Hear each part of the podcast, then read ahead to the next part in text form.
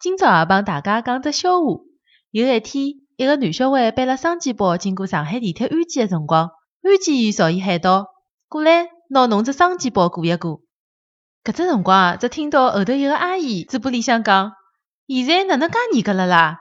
一边把刚咬了一口的双煎馒头摆到了安检机的传送带高头。啥人叫上海闲话的双煎馒头帮双肩包发音是一样的呢？